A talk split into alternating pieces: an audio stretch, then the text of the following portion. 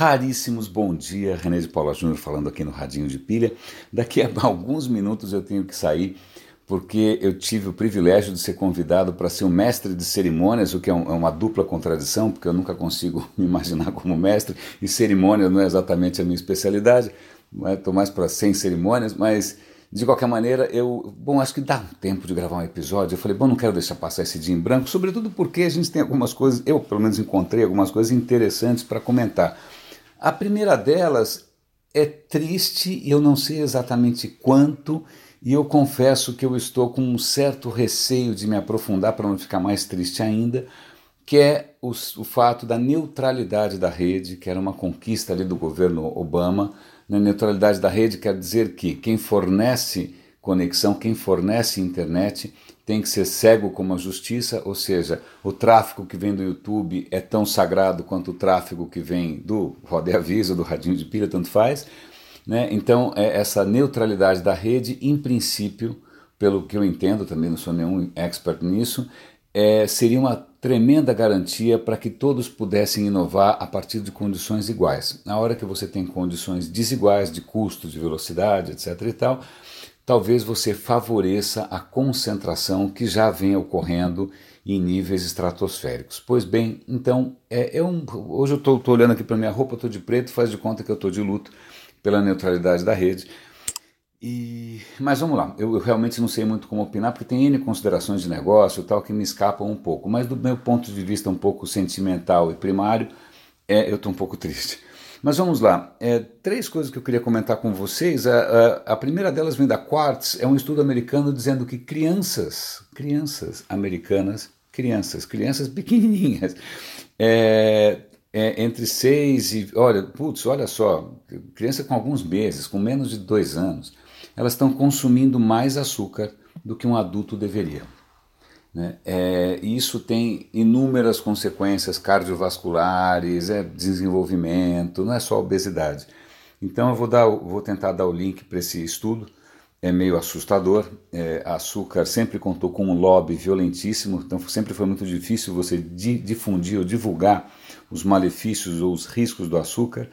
Estamos aí para uma notícia realmente preocupante. Eu, eu, eu, fico imaginando no Brasil, nos países menos desenvolvidos, onde o acesso à comida é, essa comida industrializada, né, ele é, é, muito mais barato que uma comida de qualidade um pouco maior, é, o quanto isso é preocupante. Vamos lá. A segunda questão é uma notícia da Índia em que é, reportam duas mortes, linchamentos, linchamento, que é uma coisa medonha, que foram provocados por boatos no WhatsApp. Acontece que estava rolando um boato XYZ de traficantes de crianças, etc. e tal, que percorreriam o interior da Índia. Por acaso, dois indianos que não tinham nada a ver com tráfico de nada, estavam né, passando pelo interior da Índia e os caras piraram e, e lincharam e mataram. Parece que não é a primeira vez que esse tipo de boato provoca mortes na Índia, provavelmente deve estar acontecendo mais no mundo inteiro. Eu me lembro, o que ninguém vai lembrar, de um filme do Fritz Lang chamado Fúria. Fritz Lang era um cineasta alemão que foge do nazismo, vai para Hollywood, ele faz um filme chamado Fúria, onde é uma coisa muito parecida. Um cara está passando numa um cara de sabe, Nova York está passando por uma cidadezinha pequena que acabou de passar por uma onda de crimes e a única suspeita que eles tinham com relação ao assassino, que acho que envolvia crianças também, agora não tenho certeza, era o fato de que ele comia amendoins. Esse americano comia amendoins, ele é linchado. Né? Esse é o spoiler aí do Fúria. O, Fritz Lang nem precisou do WhatsApp para adivinhar o que acontece. A terceira coisa, e esse vai ser um episódio mais curto, mesmo que eu tenha que sair rápido, tem mais um. É, o Uber, é uma notícia do TechCrunch, ele está aplicando para uma patente que através da maneira como você segura o seu celular, a maneira como sei lá o que, você interage com o seu celular, onde você está, o ele vai determinar se o passageiro está bêbado ou não. Eu preferiria saber se o motorista estava bêbado ou não, né? Mas é meio bizarro, né?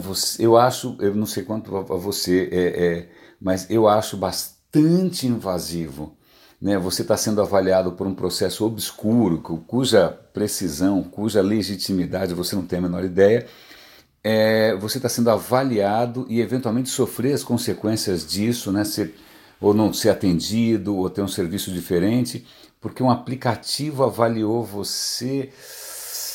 É, cara, Uber. Bom, então, Uber. Né? Então tá bom, não, não vou comentar mais nada. A última, queria, talvez acho que a última coisa que vale a pena comentar com vocês é o tipo de inovação que desvia um pouco a atenção do, do digital e das apps, etc. e tal. É, na Universidade de Berkeley, na Califórnia, os caras fizeram uma caixa de acrílico com um pó esquisito que você leva essa caixa para o deserto e ela consegue gerar água potável a partir de vento, a partir de nada. Né? Como é que você tira água do ar sem energia nenhuma no seu o próprio sol, que convenhamos no deserto abunda, né? É, e, e consegue tirar água, que é a coisa mais escassa imaginável num deserto.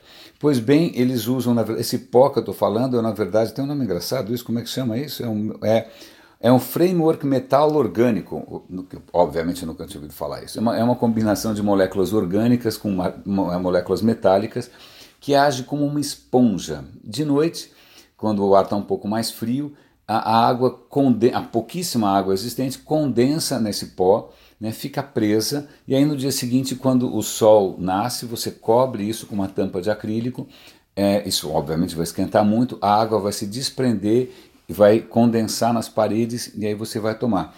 É, a caixinha era o equivalente mais ou menos a duas caixas de sapato, alguma coisa, uma caixa de chapéu, né, se é que ainda existe chapéu, e ela consegue fazer meio copo d'água. Então, quer dizer, é lógico, é pouco, mas dá para escalar. Mas eu achei interessante porque isso envolve não só a ciência dos materiais, o que por si só é interessante, mas é legal ver a história dos caras indo no deserto para testar como é que funciona, como é que não funciona e bebendo água que realmente saiu do nada. Raríssimo, estou indo agora abrir o AI Summit. Eu vou tentar registrar alguma. Eu, eu, não vou palestrar, só sou o mestre sem cerimônias eu vou tentar registrar da melhor maneira possível, espero que funcione. É, super obrigado, um grande abraço e até amanhã.